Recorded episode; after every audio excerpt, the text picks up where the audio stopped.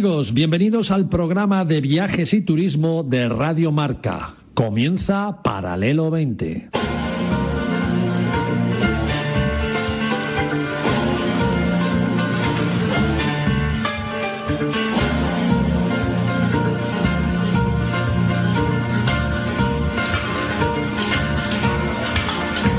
Paralelo 20. Presentado por Marcial Corrales y su equipo de colaboradores.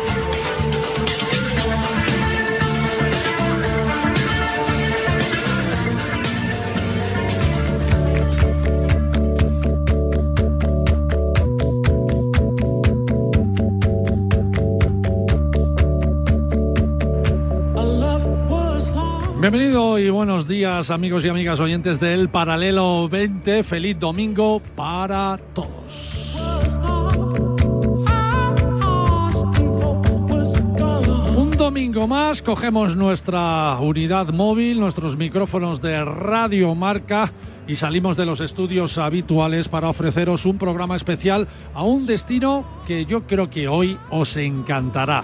Un destino que está volviendo a sus números de éxito y que también volverá a ser estrella para los viajeros españoles sin duda alguna. Hoy el paralelo 20 despega en las mañanas más viajeras de los domingos de Radio Marca hacia el sur de España, hacia el norte de África, hacia las costas bañadas por un azul muy mediterráneo, hasta los vestigios de los romanos mejor conservados de la antigüedad, hacia los desiertos más bellos y los oasis más frondosos, hacia un planeta, el de la guerra de las galaxias, dentro de otro planeta que es el nuestro. ¿Lo estáis adivinando ya, amigos? Sí, sí, pues así es. Hoy hablamos y viajamos a Túnez.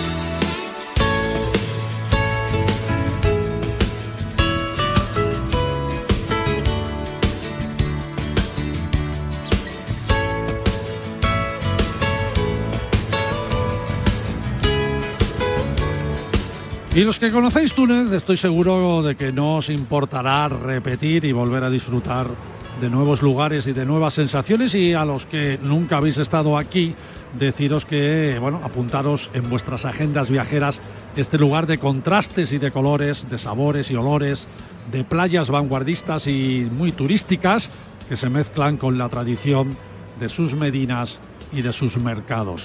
Hay lugares en el mundo que se viven como una bella película. Uno de ellos, sin duda alguna, es Túnez.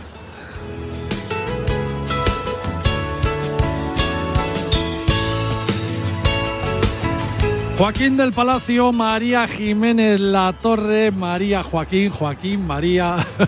Buenos Bienvenidos, ¿cómo Hola, estáis? Marcial, ¿qué tal? Pues Buenos muy días, bien. Marcial. Buenos días a todos nuestros oyentes. A ver, ¿quién de los dos no ha estado en Túnez? Yo, Ah, miga, mía, eso hay que remediarlo inmediatamente. ya. Porque tú, Joaquín, sí. Sí, no Varias so- veces, eh, tú no- como yo. Sí, sí, no solo he estado en Túnez, sino que Túnez para mí es uno de esos lugares especiales, porque para mí fue el acceso al desierto.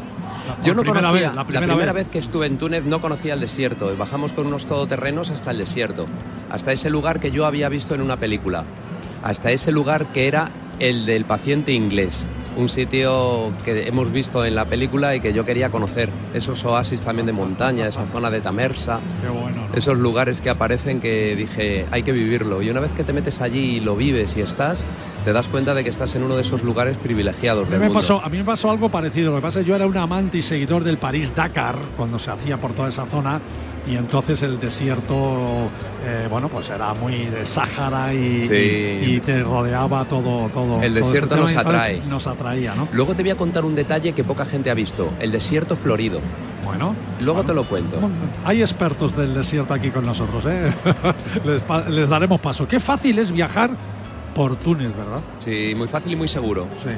Yo he estado cinco veces, una de ellas solo para jugar al golf, un viaje de siete días, jugando en seis campos de golf diferentes, toda una experiencia y comprobando el muy buen nivel y calidad de golf que tiene Túnez, que es otra cosa que hay que apuntarse ahí, los campos de hierba, los campos del norte de Tabarca, los de Yasmín en Jamamed, en toda la zona de playas, que bueno. Bueno, yo sé que, estaríamos hablando tú y yo.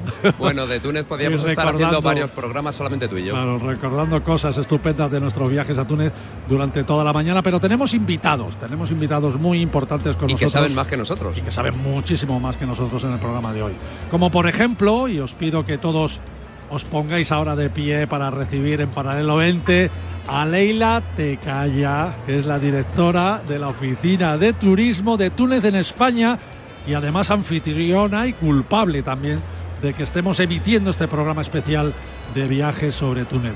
Leila, muy buenos días. Bienvenida. Muy buenos días y bienvenida a vosotros. Estoy encantada de teneros aquí en nuestro stand y es una maravilla de poder contar con un equipo que ya conoce tan bien el país.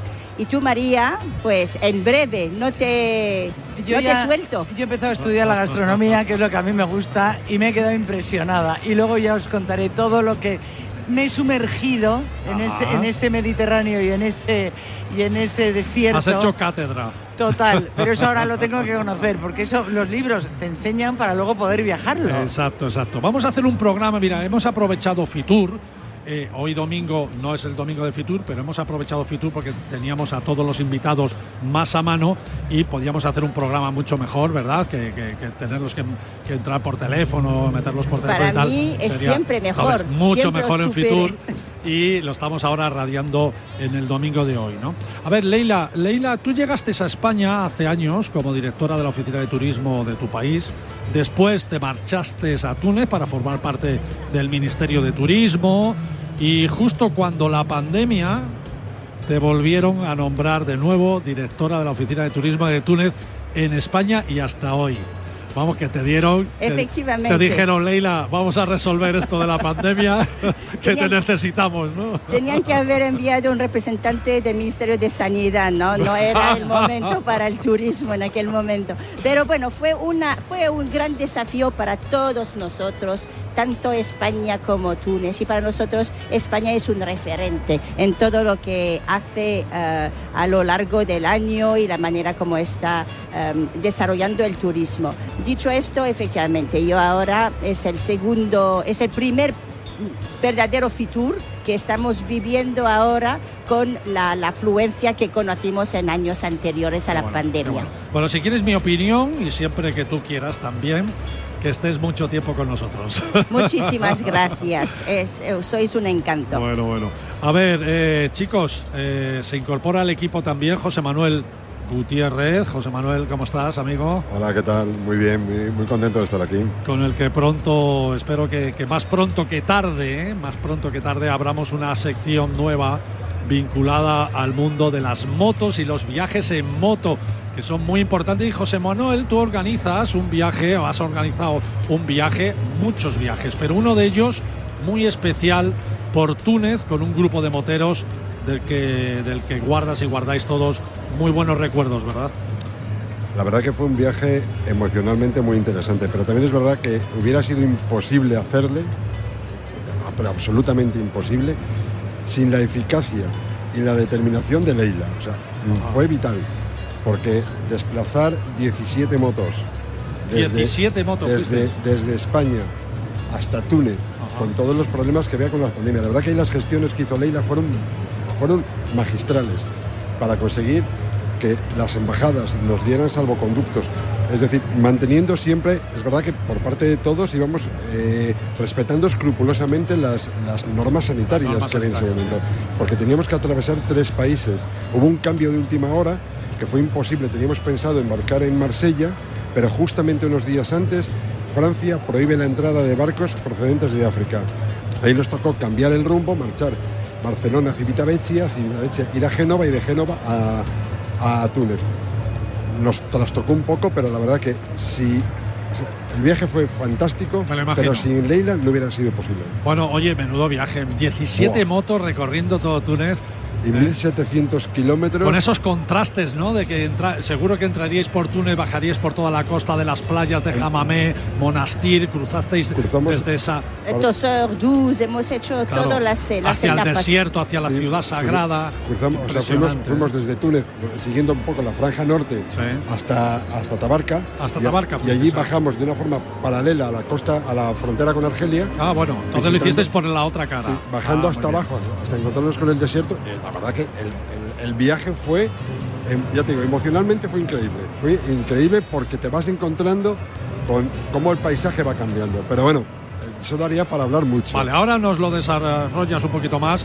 Según vayamos viajando por Túnez, nos vas intercalando tus experiencias sobre las dos ruedas, ¿ok? Perfecto. Porque a mí me gustaría, si os parece a todos bien, que, que- que además como estamos entre amigos y gente conocida, que el programa casi casi no tuviera un guion, sino que lo, lo hiciéramos conversacional y lo que vaya lo que vaya surgiendo. ¿Te parece, Leila, que tú eres aquí la jefa? Absolutamente, vaya. No, pero es que tenemos aquí unos, unos profesionales que nos pueden dar muchas pistas Exacto. y hablarnos un poco de los eh, nuevos programas que Exacto. están disponibles. Exacto. Bueno, los que estamos aquí conocemos bien Túnez y seguro que saldrá un programa muy fresco. Y así, bueno, siempre lo hacemos en paralelo 20, si os parece. Así que genial, genial, amigos. Vamos, vamos allá, vamos a viajar por Túnez.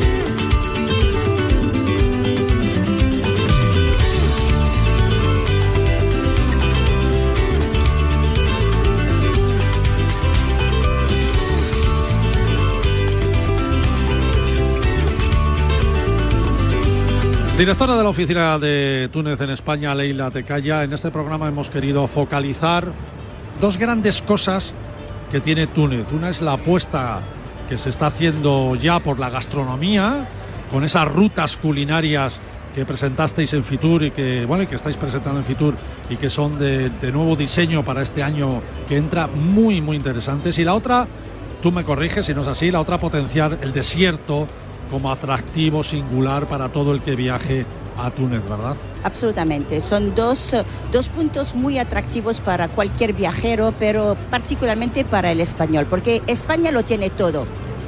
Mm, Compartimos este mar Mediterráneo, tenemos una cultura, una historia común, pero ahora la gastronomía puede tener, tener sus matices y una forma de invitar al español a, a volver a visitar el país y a conocer las regiones del interior, pues presentarle las- los nuevos productos de estas rutas culinarias. Bueno, tú has pegado un repaso, María, a Sí. las rutas culinarias Bueno, y, yo- y has alucinado en colores. ¿eh? Yo uno he alucinado en colores. Luego, he aprendido, porque yo, por ejemplo, em, la salsa jarisa, no sabía que era procedente de Túnez. Entonces he estado- es una salsa que a mí me encanta, pero es una salsa picante, la cual la puedes meter en cualquier tipo de carne, la puedes usar en un dip si te gusta el picante y en los famosos bocadillos de Túnez, que yo no sabía que en- Ah, claro, nosotros tenemos mucho bocata, pero yo no sabía que en Túnez había bocatas y me ha parecido súper interesante. Pero no de sándwich, ¿no? No, no, son bocadillos. Bocadillos con pan. Con pan. Con pan. Y luego hay una cosa que ahora mismo que estamos hablando que ya va a empezar, ya estás tú con lo tuyo, la sostenibilidad, el, la salud, el comer bien, los dátiles. Tú sabes que hay muchísimo dátil y el dátil es un, es un sustituto perfecto para el azúcar procesada, esa azúcar blanca que dicen que es tan malo comer azúcar. Bueno, pues en vez de azúcar, con dátil en- endulzas exactamente igual. Tú sabes que hoy tenemos una invitada que cosecha dátiles. Ah, pues mira, tú Y- sabes Y, y sabes de dónde es? de dónde. Es, es del País Vasco. es de Euskadi. Me parece genial, mejor sitio para ser y vivir en Túnez. Entonces a mí me gustaría... Oye, que los vascos saben de gastronomía. ¿eh? Hombre, los que más, yo soy de allí, que me vas a contar el mapamundi de Bilbao. Tenemos hasta Túnez entre Bilbao. Entonces a mí lo que me encantaría es, hablar... los, de, los de Bilbao, nosotros nos encontramos sorprendentemente en el, en el hotel donde nos hospedamos en Toceur, fantástico. En el desierto. A, la- a las puertas del desierto nos encontramos con que el, direc- el director eh, vasco eh, y, el, y el jefe de recepción vasco A y el cocinero vasco. Los vascos son vascos, pero no son tontos, ¿eh? Entonces, otra cosa que me encantaría comentarte de esta ruta gastronómica es que ellos en, en las islas tienen lo que es el pulpo. Entonces el pulpo si tú vas a las islas te lo puedes comer, pero es que son súper inteligentes en ese sentido y lo secan. Entonces tú te vas al desierto y tienes una sopa de pulpo impresionante con pulpo seco. ¿Tú sabías eso? Eh, por supuesto. ¿A qué la has probado? Pues sí he estado cinco veces en es que la que quiero probarla soy yo. Leila, me hacen examen aquí mi equipo. ¿eh? Definitivamente. bueno, han, repasado los apuntes que les hemos dado y, eh, y ves como nuestra gastronomía es para compartir. Entonces, al, al, al, pescar el pulpo, porque tiene sus temporadas, pues hay que compartir con el resto de la población del país. Y la gente del sur, que vive en el medio del desierto, vas a comer marisco, vas a comer pulpo es un poco difícil. Entonces de ahí la técnica de secarlo y de poder eh, servirlo. Es una de las sopas más sabrosas del desierto, la sopa chish pues nada, que a venir a Túnez y a probarla ahora.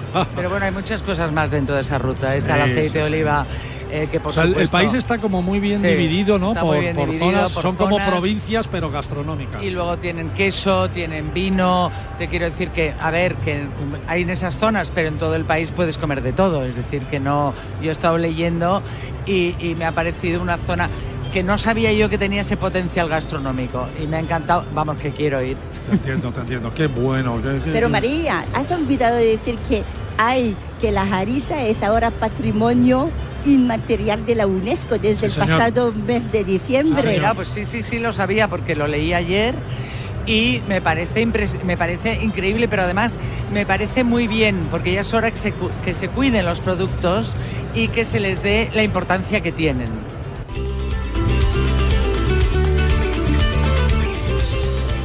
Hemos hablado del Sáhara, ese Sáhara tunecino que ocupa, eh, no sé, eh, como el 40% del país, eh, nada más y nada menos. Es el desierto, yo diría, Joaquín, más turístico de todos los desiertos del mundo, ¿no? Sí, bueno, yo, yo, diría... Porque tú puedes ir a otros destinos, por ejemplo, no sé, vas a Marruecos y puedes ir al desierto o no.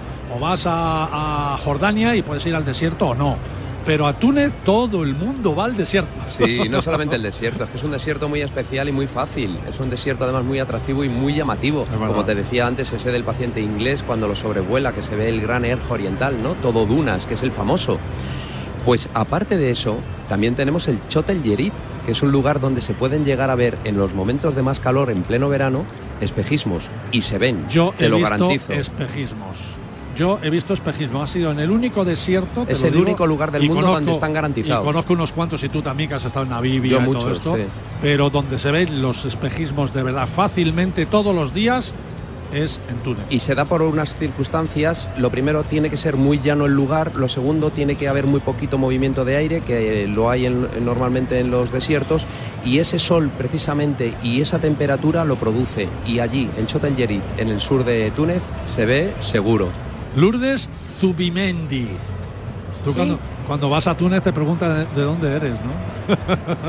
No, bueno, ya me conocen. Muchas veces se piensan que, como hablo árabe bastante bien, Qué bueno. Y, bueno, pues se piensan que soy igual, no sé, pues de otra nacionalidad.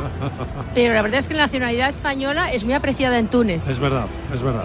Bueno, Túnez tiene una particularidad, y los que lo conocemos bien, es que es un país cómodo esto es muy importante porque siempre tenemos la sensación de que cuando vamos a algunos países, o bien de América, o bien incluso de África, están como muy encima de ti, ¿no? Pidiéndote, eh, intentando halagarte, que eso siempre es bueno, pero de una forma muy, pesada y sin embargo en Túnez no. En, Túnez vas por las calles con una tranquilidad extraordinaria, la gente te atiende como, no sé, como si fuera en España y es, está como más, no sé, más europeizado. Es, eh, efectivamente, es cómodo en ese sentido, además es cercano y también es cómodo en el sentido del tamaño, porque es una tercera parte del tamaño de España y está todo muy cerquita, que eso es muy importante.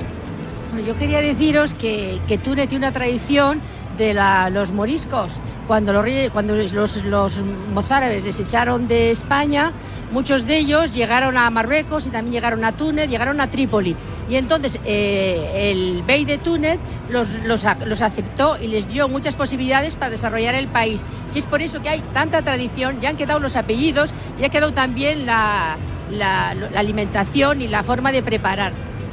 Muy bien, tú tienes, tú tienes una. Ah, perdona, José Manuel, dime, dime. al, hilo de lo que estaba diciendo, no solamente los alimentos y los apellidos.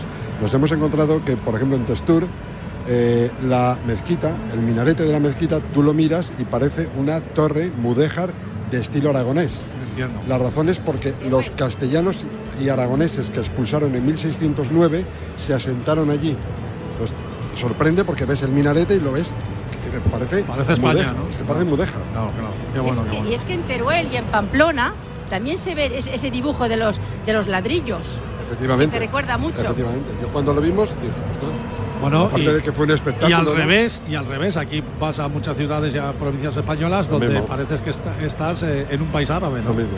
Este carácter eh, hospitalario realmente de gran apertura, esto se debe principalmente al hecho que Túnez está en el centro mismo del Mediterráneo. Ha Claro. conocido a lo largo de su historia tantas civilizaciones, es que fuimos invadidos, ocupados, pero siempre hubo una integración. Entonces, el tunecino hoy en día está muy acostumbrados a, a tratar con gente de, de- de fuera y nunca, nunca ha sido cerrado en las montañas y bueno, pues a lo mejor esta forma de explicar esta, esta accesibilidad al pueblo y, eh, y es el Mediterráneo que nos Esta une. facilidad de comunicarnos con ellos, ¿verdad? Sí, y además no hay que olvidar que Cartago, uno de los lugares más importantes de Túnez, que se puede visitar, además se ven unas cisternas impresionantes, quizá las más grandes del mundo romano, anteriormente había sido el imperio de Cartago, todo el occidente de lo que es el Mediterráneo y aquellos famosos elefantes con los que se intentó tomar Roma, que a Ajá. punto estuvieron, Aníbal, ¿no? Aníbal, efectivamente, que cruzó los Alpes con ellos, era Cartago. Y Cartago, venido de los fenicios, era Túnez. Bueno, si ves, si ves la, la, reconstrucción, la reconstrucción de Cartago que hay precisamente en el museo, cuando tú te acercas a, a Cartago a visitarlo y puedes ver en el museo la reconstrucción de lo que era la ciudad de Cartago, era impresionante.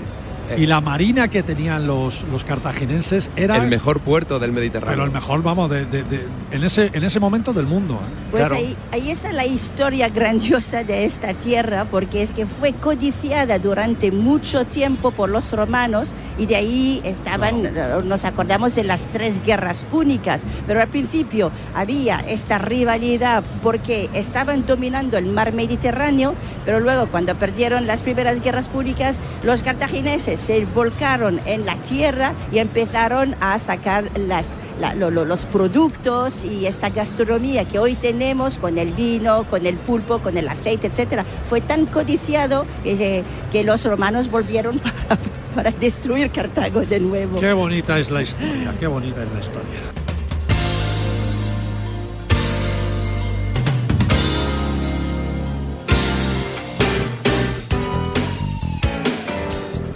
A ver, Lourdes, eh, hemos dicho que había una vasca cultivando dátiles en el desierto. Pues sí, sí. ¿Cómo es eso, amiga? Pues eh, en- allí por el 81, 82 me, me fui a vivir allí, me casé y mi marido era de esa región. Ah, Y, pero, pero principalmente nos hemos dedicado al turismo, tenemos una agencia de viajes, Ajá. pero como mi marido es de esa región, pues también tenía, compramos una huerta. Y entonces, eh, pues yo me dedicaba principalmente en la huerta. Y la verdad es que mi familia ya era, bueno, mi- mis abuelos habían sido agricultores en el País Vasco. Y entonces, pues ahí empezamos a, a cultivar y poco a poco pues fui aprendiendo. Me di cuenta de la, de la importancia del agua, de que las palmeras hay hembras y machos, que, que, lo, que hay que fecundar, que, que luego hay que enganchar los racimos en el árbol para que no se te estropee, bueno, de todos los tratamientos que hay. Y luego el palmeral eh, se ve, está lo de las ciudades, o sea que en, el en la zona del desierto hay, hay gente que es nómada, pero hay gente también que es gente de ciudad. ¿eh? porque como, como los pueblos que tienen las, las huertas alrededor. Y entonces, pues antiguamente se dieron, este, estos pueblos era- existen ya desde la época romana, porque ellos vinieron allí a ensayar unas formas de cultivo. Luego ya seguía siendo, en principio eran las capas de agua que eran bastante superficiales, cuando bajaba la tierra el agua salía a borbotones y a veces salía caliente y a veces fría. Entonces, como en ese en Tocer, donde me tocó vivir a mí, estaban también comunidad de judíos y había comunidad de, árabes. Y por ejemplo, hay un río que se llama Lued, Lued el río de los judíos, luego el río donde iba la gente normal.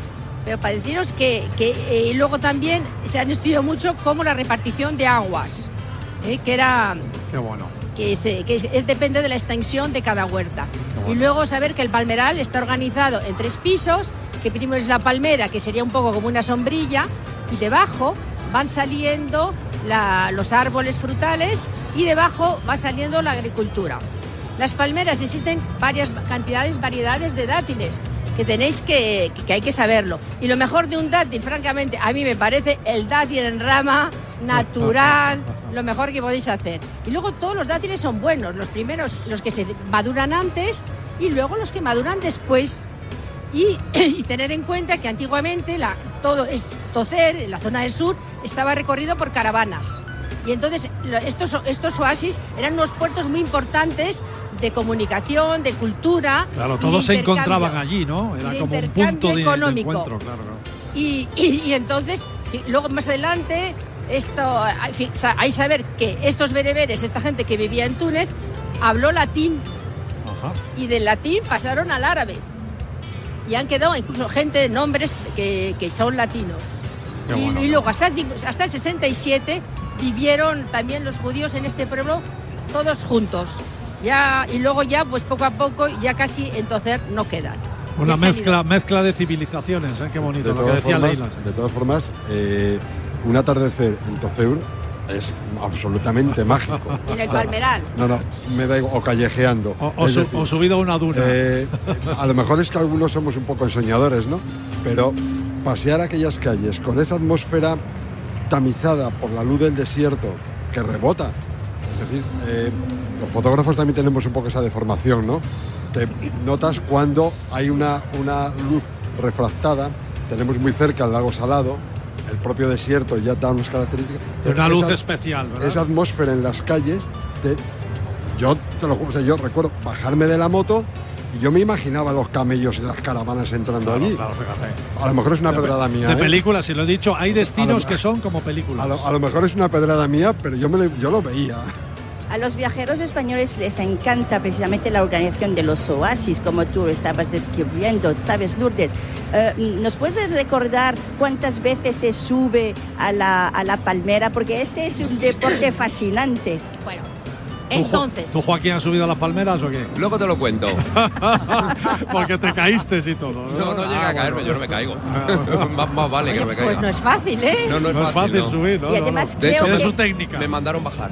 Creo que la última subida coincide con ya con los festivales, que a lo mejor es un atractivo ahí. Bueno, pues la, la palmera, como os he dicho, hay hembras y machos. Entonces, hacia el mes de marzo, eh, las palmeras hembras le salen como una especie de espadas y el macho le sale una, una espada más, más, más gruesa. La espada.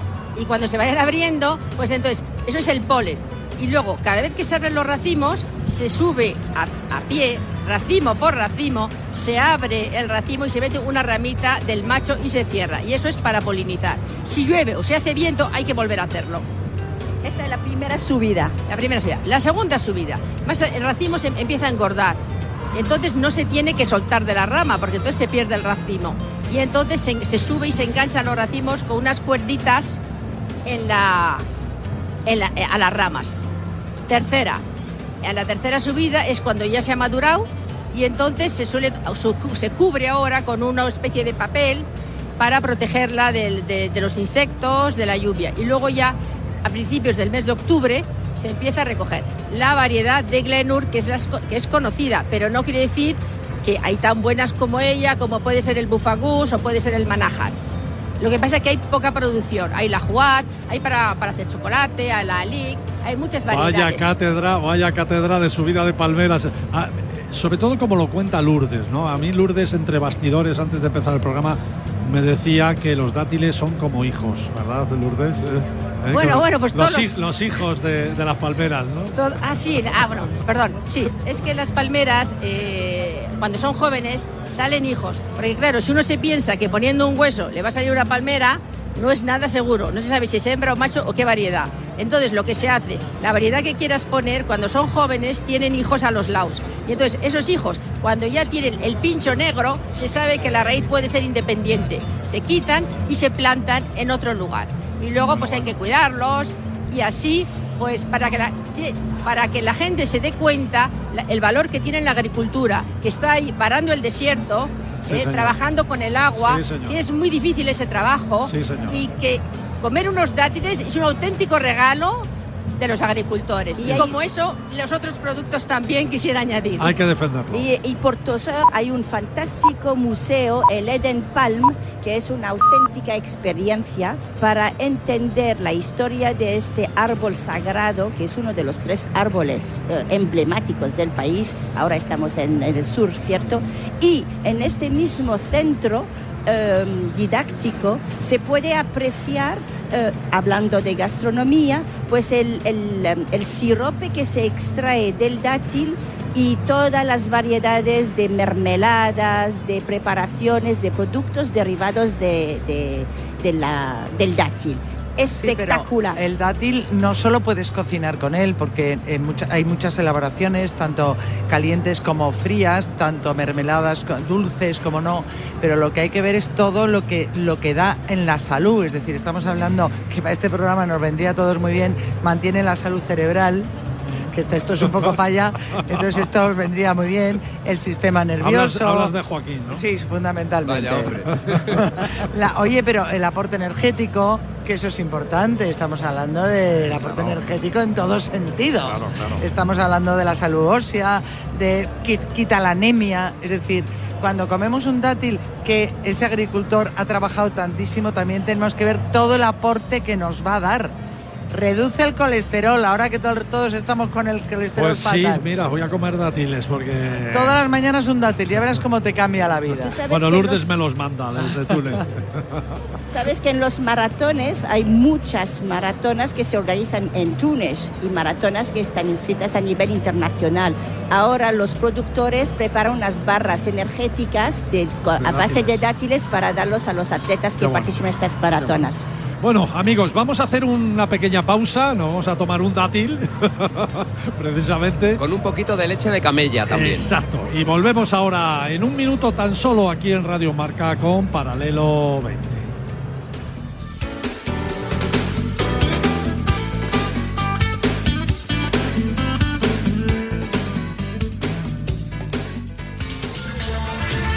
Un viaje diferente con Paralelo 20.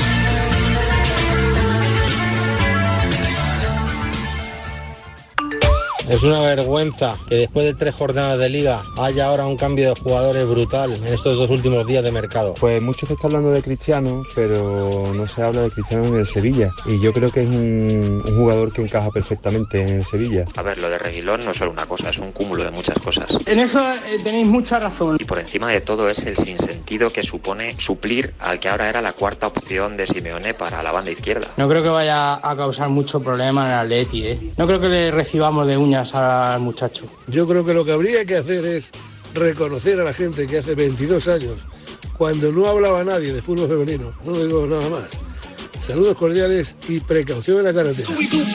Tenemos un teléfono con WhatsApp para que envíes tus mensajes de voz desde cualquier parte del mundo. 0034 628 26 90 92.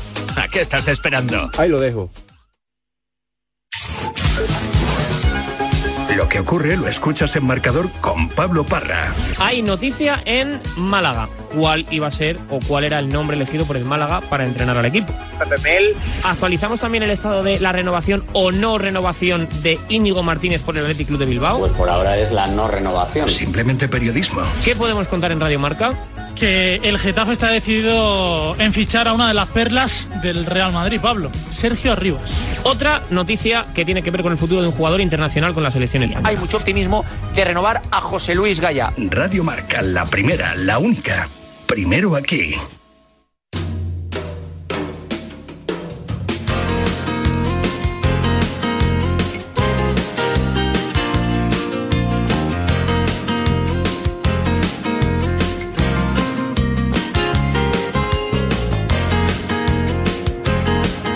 Bienvenido de nuevo amigos después de este pequeño corte publicitario.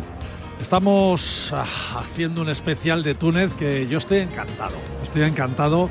Joaquín, Sí, estamos es- haciendo un programa diferente. Nos lo estamos comiendo además porque Sí. qué dátiles Oye, qué más buenos, ricos. qué ricos los dátiles, ¿eh? Y al hilo de ello, te comentaba, os comentaba, que había estado yo precisamente subiendo una palmera, una Sí. palmera en el oasis de Toser, que es uno de los más grandes del mundo y uno de los mejor cultivados, como bien ha estado explicando nuestra compañera.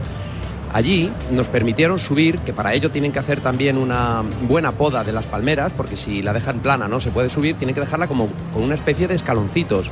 Entonces te permiten subir con cuidadito. Yo me empecé a subir, como me veía bien, me empecé a subir, a subir y me dijeron, no, no tan alto, no tan alto, bájese usted. Y yo, no, no pasa nada. y allí estaba al lado de los dátiles. Que se come los dátiles. No veas, qué, no veas qué sensación tocar esa yo? palmera y subirte a ella, ¿eh? No ¿Por veas qué te he dicho lo de la salud mental? Los dátiles. Bueno, estamos con Leila Tecaya, que es la directora de la Oficina de Turismo y anfitriona de, de este programa tan especial que estamos a- haciendo. Al inicio yo he dicho que estamos alcanzando las cifras normales de un túnel de éxito. ¿Y cómo se ha cerrado este 2022 y qué se espera para el 2023, Leila? Pues eh, hemos arrancado muy bien y hemos terminado bastante bien. Es eh, honesto lo que hemos cosechado, ¿verdad?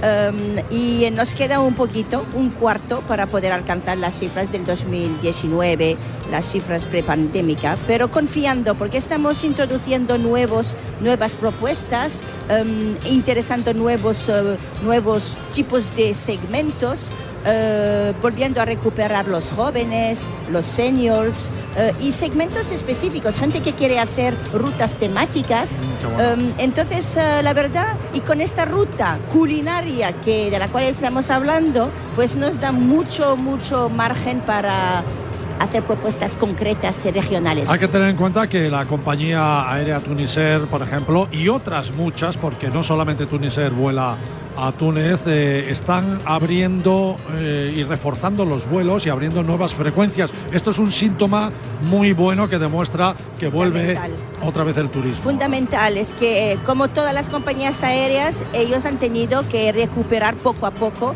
Tenemos dos puntos de salida muy importantes y son sagrados para nosotros, Madrid y Barcelona, y estamos incrementando las frecuencias. Ahora estamos con tres vuelos, tanto de Barcelona como de Madrid, y van a aumentar eh, y salir de otras ciudades. Entonces, ojo, vamos a estar pendientes de las otras ciudades. Hay más tunecinos que visitan España que españoles visitan Túnez. Esto hay que cambiarlo ya inmediatamente. Hay que darle la vuelta a esto, María y Joaquín. ¿eh? Ya tenemos, ves. que hacer- Bueno, Sí, sí, sí. tenemos que apostar desde paralelamente también por Túnez para que Tienen que hacerlo que nosotros, ir varias veces. iguale No, la balanza. ¿no? Escucha una cosa, yo soy la primera que tengo que ir, pero aparte, pues que vengan los tunecinos aquí y ese vuelo que vaya lleno de españoles para allá. Hacemos un intercambio. Absolutamente, es el equilibrio Así que hay que alcanzar, efectivamente. Muy bien, hablando de, de tunecinos que vienen y de españoles que van, tenemos con nosotros a Nabil Bardak y también a Hassan. Hassan, de- me vas a perdonar, tu apellido Ju- Juque-. Tucabri, Tucabri. Ah, Tucabri, Tucabri, ah, Hassan sí. Tucabri y, y Nabil Bardak. Es muy importante, Nabil está muy especializado en la cultura, por supuesto, y también en, los que podemos llamar viajes de turismo religioso. Esto es muy, muy interesante, porque estamos hablando que en Túnez hay una de las ciudades santas del Islam, que es Kairouan. Que es, eh, con estos viajes religiosos que llevas a, a árabes que van a Kairouan No, o a no, los cristianos. árabes, los árabes ya vienen para hacer Ya sus van- ya ritos, van ellos, nosotros ¿no? los vamos.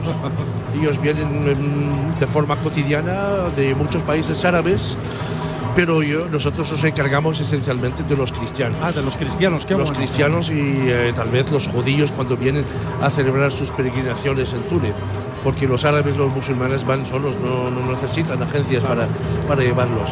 ¿Cómo diseñáis esos viajes? Pues religiosos? nosotros, porque por la experiencia que tenemos, eh, somos diseñadores de viajes. Somos como unos sastres, hacemos los viajes primero a la medida, cuando hay gente que necesita algo particular. Y con la experiencia, con el paso de los años, intentamos crear nuevos productos. Ahora este año y el año pasado, pues eh, estoy intentando cumplir un sueño, que es el viaje religioso, que le hemos puesto un título eh, eh, Tras las huellas de San Agustín. Tras las huellas de San Agustín. San Agustín es un africano, lo llaman San Agustín el africano, lo llaman el San Agustín el bereber, que nació en Hipona, que hoy es Anaba, está en, en Argelia, pero que ha pasado muchos años haciendo viajes entre Argelia, el oeste de Argelia, y eh, Túnez, Cartago esencialmente, donde hizo sus estudios. Pero él es eh, más nacido en un pueblo que eh, se llama Sucajarás. Entonces toda la historia, todo el tema del circuito gira en torno a eh, la vida de San Agustín, los, los viajes que hizo, eh, los sermones que dio y las confesiones que hizo en, en las ciudades como Cartago, como Duga, como Buraregia, como Chemtu, eh, como Timbaín, o sea que eh, muchos pueblos donde ha estado, entonces son ahora pueblos eh, de visita. Nabil, eh, tú tienes un eh, receptivo que hace todo, toda esta organización. un receptivo en, eh, organización en del viaje, Túnez, ¿no? en Sous, exactamente. Llevamos casi 30 años en el sector y estamos presentes, estamos presentes en España desde ya 1990 prácticamente. sí. Eh, Túnez, uno de los objetivos de todo turista es su cultura. La cultura. Menudos itinerarios para la cultura más espectacular. Pues somos uno de los especialistas en eh, viajes culturales, esencialmente, entre otros viajes religiosos, porque Túnez es un país multiconfesional, tenemos cristianos, judíos y, y son muchos musulmanes, pero también nosotros tenemos un legado de más de 3.000 años que tenemos que ofrecer a nuestros huéspedes. Y muchos preguntan por eh, Cartago, Duga, que es uno de los eh, eh, sitios más bonitos y más importantes de tu- del mundo, por el patrimonio de la humanidad. Duga, Buraresia, conocida por sus casas subterráneas, eh, Chemtus, las canteras de mármol. Eh, también tenemos mucho eh, patrimonio árabe-musulmán, como las caspas, la caspa de- del Kef, eh, eh, la- las medidas, como la de Túnez, de Sous, de Sfax. Eh, tenemos realmente un producto muy variado. Túnez pequeño, pero es muy grande por su historia. Ofrece una eh, cantidad de productos históricos, arqueológicos, culturales y que sorprende mucho. Cuando viene gente preguntando por un organizador de viajes enfocado en la arqueología, en la historia, inmediatamente yo les digo, ya tengo la persona adecuada, porque es el diseñador de, circuitos arqueológicos. Eh, ha atendido a profesores universitarios que venían con, eh, eh, estudiantes y la verdad les abre todas las puertas de nuestros parques arqueológicos. Yo creo que me habías dicho que tenías sí, sí, ya este muchas reservas, fuerte. muchas reservas ya hechas para el 2023 de grupos para, para esos viajes de religiosos. Sí, efectivamente, este año arrancamos eh, muy bien, porque a partir de febrero ya tenemos grupos confirmados, importantes bueno. grupos con curas y sus fieles, otros en abril y mayo con profesores de, de arte con sus estudiantes, así que mm, empezamos bastante bien. ¿eh? Bueno, estupendo. La verdad que Marisol Tour los espera y este año vamos a hacer un bien viaje. El nombre de tu... de tu- Marisol Tour está en Maris- Sous, Maris- ubicada. Marisol Tour. Marisol, sí, el nombre es un Marisol poco Tour, pero bueno, qué bonito. Sí, Marisol, porque es mar y sol. Ah, bueno, mar y sol. Nada, nada de Marisol. Bueno, pero, pero mola igualmente. Sí, pero mola mucho, la gente le gusta mucho el nombre. Marisol, oye, enhorabuena, de verdad. Gracias, Nabil, muchas y- gracias. Y, muchísimas gracias a vosotros, Ah, eh, un Radio placer. Marca, por habernos dado la oportunidad de presentar nuestro país y presentar nuestra empresa. Un placer. Las gracias te las tenemos que dar a gente como tú, a profesionales como tú, que organizáis todos estos viajes para que los demás puedan disfrutar o, en tu caso, aumentar su cultura, conocer más los pueblos, conocer es más las tradiciones. Y eso es una pasión, más que. ¿Y las religiones? Y las religiones, porque eso es un, es un tema ya que estamos empezando con ello. ¿eh? Vale. Porque el país siempre ha sido un país de paz, un país de armonía y de eh, tolerancia entre judíos, cristianos, musulmanes, y tenemos monumentos de las tres culturas. Ahí, ahí hay que ir, a esa. Tres culturas. A Tenemos llevarnos todos bien. sinagogas en todas las grandes ciudades, mezquitas, iglesias. Vamos, eh, visitamos la iglesia de San, San Luis, la iglesia de Túnez. Eh, conocemos los rectores, así que vamos Bueno, a hacer es- mucho trabajo. Eso es un perfil del país en sí, Exacto, ¿no? sí. Por eso Eh, eh. nos sentimos tan a gustos, tan seguros, que esto es muy importante decirlo. La seguridad ante todo. Y en Esa todo. es nuestra, nuestra divisa. que la gente cuando viene y nos visita eh, se encuentran en, eh, en eh, segura, seguridad.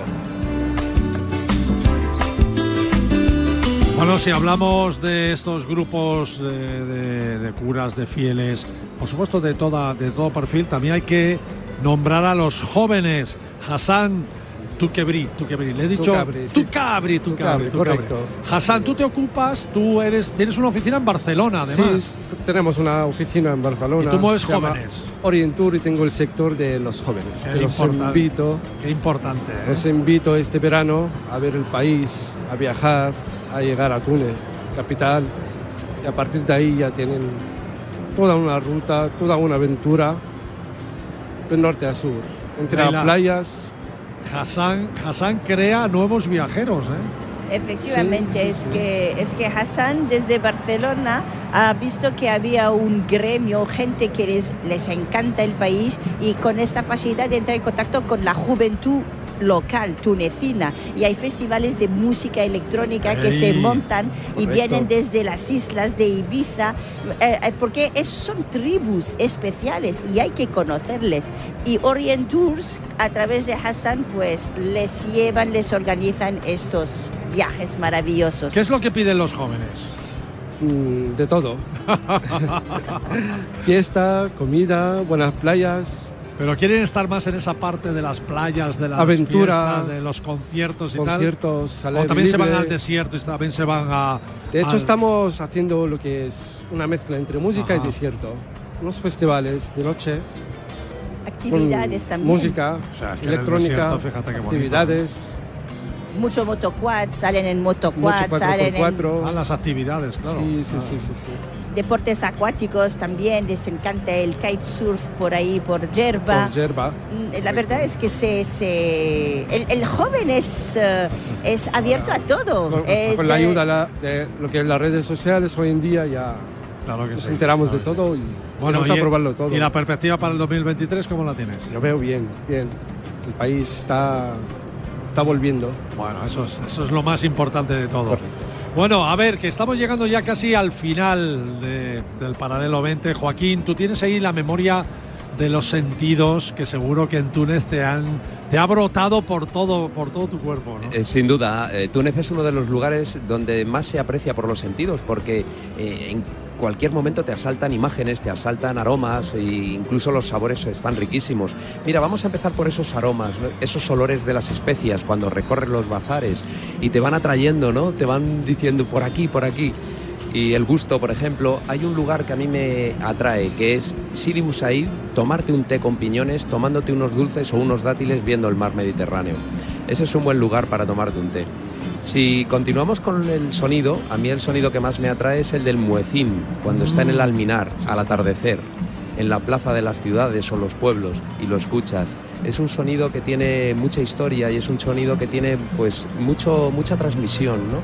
Si vamos al tacto, pues bueno, la arena del desierto es una arena muy especial, no es la arena de las playas, Es es, una arena muy tamizadita, muy finita, muy elegante. Y más así rojiza, Sí, ¿no? que además- sí, exacto, sí. y que nunca se termina de pegar.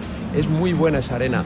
Y precisamente el- la sensación extrasensorial está ahí, donde yo dormí en una duna y cuando atardeció se iluminó ese cielo lleno de estrellas, que es bueno verlo sin la luna porque es muchas veces la que nos ilumina y nos quita las estrellas. Y me puse a contar y a tratar de imaginar y disfruté muchísimo. Y te quedas dormido en lugar de contar ovejas, contas estrellas y te quedas Miles de estrellas había. durmiendo en el desierto, ¿no? Sí, qué, sí, sí. qué bueno. José Manuel, eh, las motos, fíjate lo que es ir ¿no? haciendo un recorrido en moto y escuchar y atravesar una ciudad y escuchar el almohacín, ¿no? el canto a, la oración, o acampar en una jaima en el desierto con todas las motos ahí aparcadas, ¿no? Qué imagen más chula, ¿no? Eh, la verdad que, como dije al principio, eh, recorrer Túnez, nosotros hicimos 1.700 kilómetros prácticamente de norte a sur, desde lo que se llamaba el granero de Roma, que es el norte del país, que es verde, no te da la sensación que estás... Muchas veces asociamos mm, Túnez con el desierto y, te encuentras que al principio, arriba del todo, en el norte, es un vergel. A medida que vas bajando hacia abajo, y ahí coincide un poco con lo que decía Joaquín de esas partes sensorial, a mí me llamó mucho la atención que cómo vas viendo que el paisaje va cambiando, te vas acercando al desierto. No ves el desierto, pero lo sientes ya. Lo empiezas a oler. A mitad de camino, aparte de lo que son los muchos eh, lugares patrimonio de la humanidad, de los que hemos hablado, Duga, Regia y demás, llegas, a mí me llamó mucho la atención la tabla de Yugurta, pareció un sitio fascinante. O sea, en mitad de la, de la llanura, de repente, una montaña circular cortada por arriba. Claro, cuando asocias eso y te, y te cuentan la historia que allí tuvo lugar la batalla decisiva de la campaña romana de África. Aquello marcó la diferencia, un antes y después. Allí llegó Roma. Entonces, empiezas a entender muchas cosas. Vas bajando hacia abajo y te encuentras ya de repente que empiezas a sentir en el paisaje, en la luz. Cuando levantas la pantalla del casco te entra ya ese aire del desierto que está cerca. No puedes evitar el hacer una parada en, en los oasis del desierto. Eh, perdón, los oasis de montaña. Llegas a lugares donde se rodó el paciente inglés, donde han tenido episodios muy concretos como, como la, la batalla del Alamein o donde existe todavía un tramo de la, de la pista de Rommel. La Segunda Guerra Mundial. Claro, hay un tramo de pista que se puede recorrer en moto, que es la pista de Rommel, donde, por donde el general intentó sacar los, los tanques del Africa Corps. Es decir, es toda una experiencia. ¿Tú dirías que Túnez, tú que has viajado en moto por muchos países y has organizado eh, itinerarios de, de varios mo- moteros al mismo tiempo eh, circulando, ¿tú dirías que Túnez podría estar, vamos a decirlo, en el top 5 de los destinos para los moteros? No solamente para los moteros. Túnez es un destino mm, ideal para cualquier práctica del motor. Coches 4x4. En cuanto a 4x4 es un destino consolidado. Entiendo. Pero, pero en moto, yo te diría, desde mi punto de vista, en, lo- en África, yo lo pondría en el top 1. Fíjate. A mí Yo me te, encantó. te he dejado 5 y No, tú no, coges yo- el 1. Yo lo pondría en el 1 Qué bueno. por seguridad, la amabilidad de la gente, el, en, el- en sí mismo lo que el país significa, lo que tiene, que no muchas veces no lo vemos en los circuitos turísticos. Yo lo pondría en el 1. Entiendo, muy bien.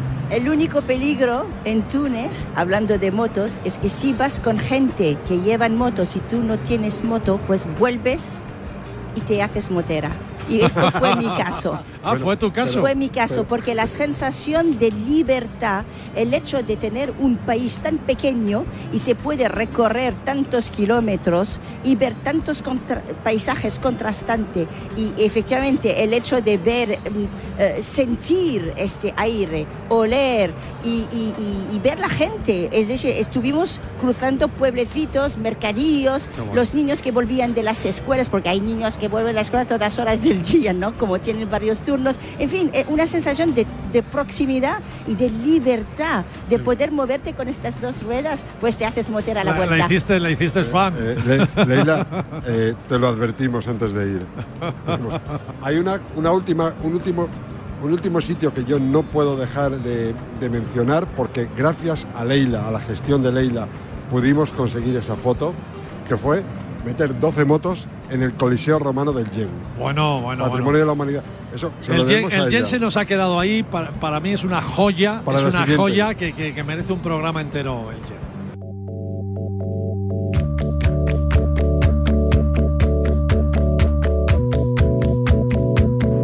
Bueno, ahora sí que sí que nos vamos, Joaquín. Bueno, yo decir que nos faltaba el Bardo, uno de los mejores museos que he visitado, y ese hay que ir sí o sí en la propia capital. También es Beitla, que es una de las grandes ruinas de, de Túnez, junto con el Yen, y que nos vemos en Túnez.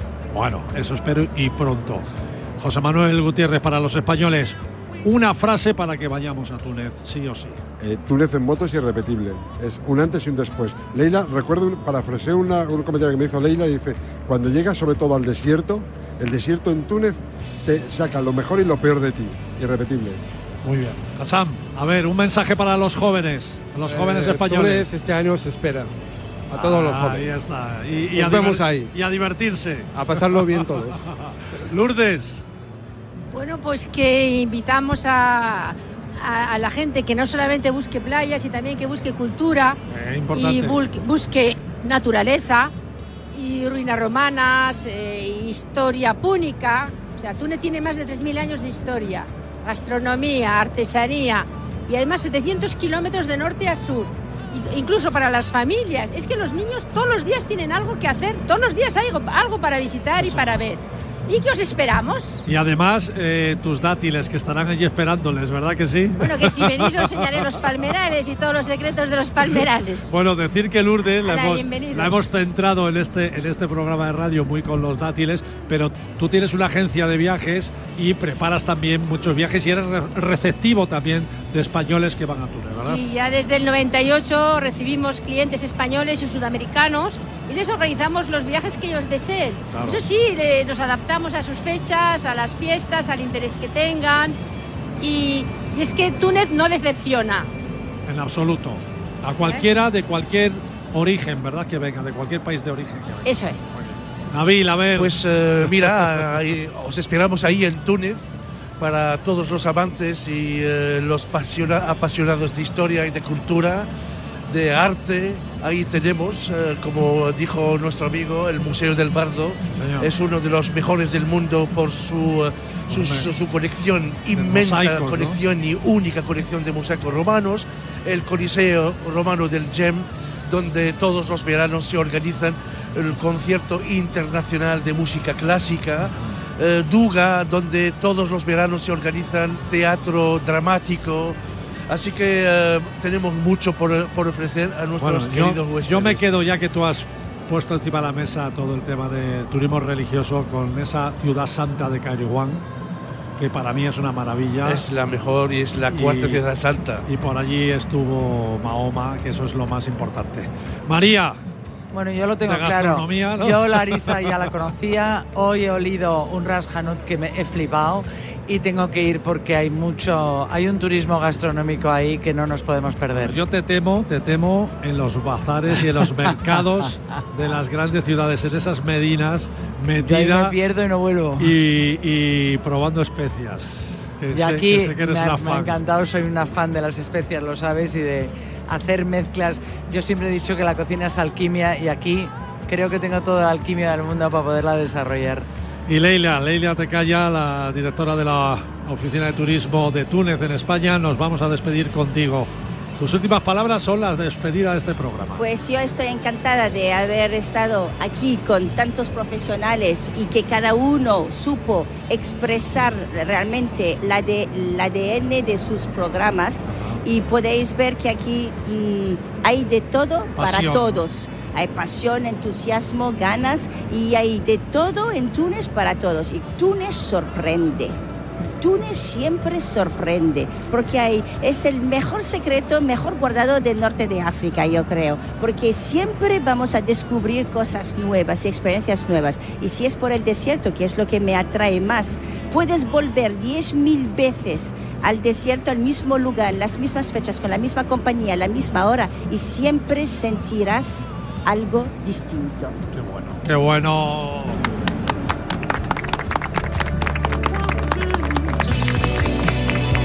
Amigos del Paralelo 20, hasta el domingo que viene para seguir viajando por el mundo.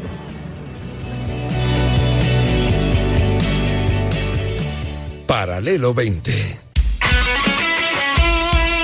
El deporte es nuestro. Radio Marca.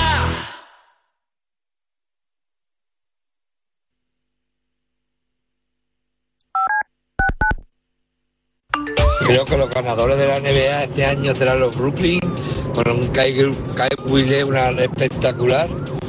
Y el MVP de la temporada estoy en- entre Luka Doncic y el propio Leonard. Los veo con juventud y dinamismo. Esta temporada la NBA la van a ganar los Boston Celtics. ¡Claro que sí! Pues yo este año en la NBA yo veo campeones a los Utah Jazz. Esa dupla de Karl Malone y John Stockton se va a salir, seguro. Tenemos un teléfono con WhatsApp para que envíes tus mensajes de voz desde cualquier parte del mundo. 0034 628 26 90 92. ¿A qué estás esperando? ¡Jugón! ¡Jugón! Llega Marca Padel a Radio Marca, un nuevo programa temático para los amantes del pádel. Todos los sábados de 11 a 12 de la mañana y en formato podcast. El deporte es nuestro. Que ocurre lo escuchas en marcador con Pablo Parra.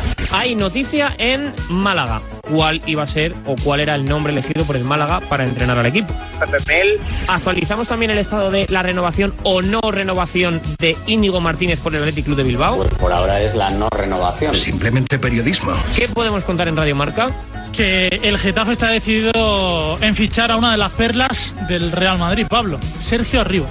Otra noticia que tiene que ver con el futuro de un jugador internacional con la selección española. Hay mucho optimismo de renovar a José Luis Gaya. Radio Marca, la primera, la única. Primero aquí.